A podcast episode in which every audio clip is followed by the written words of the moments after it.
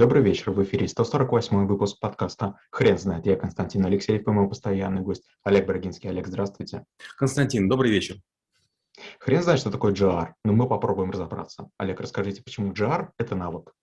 GR – это government relations, это связи с правительством, с властными кругами, с мэрами, губернаторами, а, с офисом президента, с, с комитетом министров. Э, казалось бы, не каждому бизнесу это нужно, и это правда. Но при определенном размере вы начинаете взаимодействовать с государственными корпорациями, вы начинаете участвовать в инфраструктурном строительстве, вы начинаете работать на стратегических объектах. И вот тут, конечно, желательно знать, что происходит. В какой-то момент времени может выделиться какой-то большой грант. Если вы поучаствуете, есть вероятность, что вы неплохо заработаете. Или наоборот, окажется, что не хватает денег. И, знаете, как говорят, кто последний, тот и папа. То есть, кто последний на, на объекте работал, тому не заплатят. Поэтому очень здорово знать повестку властных кабинетов для того, чтобы своевременно и мудро на нее реагировать. Простите, а джар – это только вопрос поиска нужного чиновника и размера его поощрения? В чистом виде – да. Дело в том, что почти всегда несколько бизнесменов пытаются драться за некую возможность. Вот даже сейчас об этом мало кто говорит, но была пандемия ковидная, и очень многие хотели, чтобы именно их больницы стали ковидными. То есть государство выделяло деньги, оборудование, направляла туда а, людей, и каждый хотел, чтобы вот у него это все происходило. Некоторые клиники продавали койко-место за 100 тысяч рублей в сутки, и это прям хорошие деньги, то есть кому война, кому мать родная. Но далеко не, всех, не, не у всех это получилось. У крупнейших владельцев недвижимости это вышло совершенно замечательно. Почему?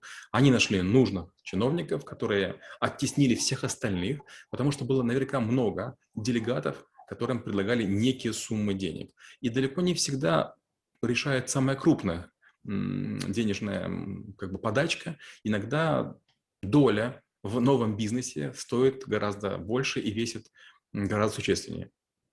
А в каком случае это взаимовыгодный процесс, где обе стороны идут навстречу друг другу? Взаимовыгодный процесс – это обычно поначалу. То есть, когда только компания пытается подобраться к какому-то чиновнику, она тщательно думает о его интересах. Но один, два, три раза передав деньги, обычно бизнесмены теряют берега, не, не понимают, что происходит, и им кажется, что они платят деньги за решение вопроса. Это не так. Чиновник может решить вопрос при всех прочих равных, то есть он может взять деньги у всех, а потом решить вопрос по справедливости. Но в том случае, если есть какие-то очень существенные основания бояться за должность, конечно, этого делать не будет. Следственный комитет или там ФСБ рано или поздно на каждого наедут, и откупиться не получится. Откупиться может только в том случае, если хотят денег. Но обычно, когда проходят спецоперации, ими руководят такие люди, у которых миллиарды миллиардов. А насколько заранее компании нужно думать о GR?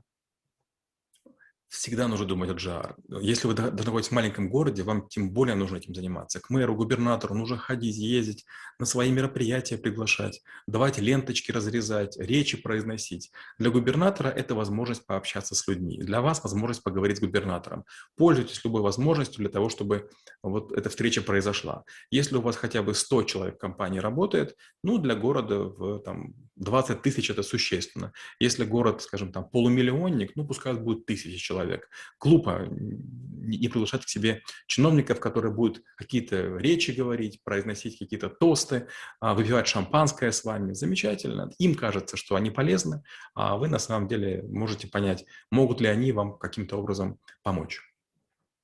Каких ошибок стоит избегать? Первую очередь, не нужно надеяться, что любой чиновник или любой контракт, любая договоренность будет действовать вечно. Вы будете первыми, кого сдадут. То есть чиновник при выборе вас и денег или свое, свое кресло, конечно, будет держаться за кресло. Поэтому если вы там, надеетесь его продавить где-то для того, чтобы не совсем честно получить некий кусочек лакомый, будьте готовы к тому, что этот же человек первым вас издаст. Получается, ему останутся ваши деньги, ему предоставят иммунитет, а вы, как взяткодаватель, э, будете нести это по всей строгости закона. И получается, в, этом, в этой ситуации вы теряете и деньги, и уважение, и, возможно, свободу. Как вы преподаете навык в школе трэбл-шутеров? Я рассказываю о том, как крупные компании в разных странах реализуют свои возможности. Если мы говорим про Великобританию, про Америку, то джарщики и лоббисты, они обычно имеют регистрацию, аккредитацию, всех имена известны, понятно, на кого они работают. У нас же есть очень много свободных агентов. Это люди, которые являются замами, вице-президентами, еще какие-то странные должности. Они имеют какие-то маленькие кабинеты или какие-то занимают квартиры в очень странных районах города, часто э, в каких-то крупных небоскребах, где много лифтов. Вы заезжаете, приносите чемодан и смотрите через бронированное стекло, а там лежат деньги прям ровными штабелями. И вы думаете, хм, моей там 700 тысяч, э, жалкая кучка по сравнению с тем, что тут лежит. Люди очень деловито отсчитывают, делают телефонный звонок, вы делаете телефонный звонок. Все, деньги приняты, свободен. Скажите, а вы часто общаетесь с российскими чиновниками? Нет, я не очень люблю общаться с чиновниками российскими по одной простой причине. В России необычайно сильная централизация власти. Это означает, что если вы знаете кого-то в Кремле, этого достаточно. В Кремле у меня есть два, два человека, с которыми я общаюсь. Олег, спасибо. Теперь на вопрос, что такое GR, будет трудно ответить. Хрен знает.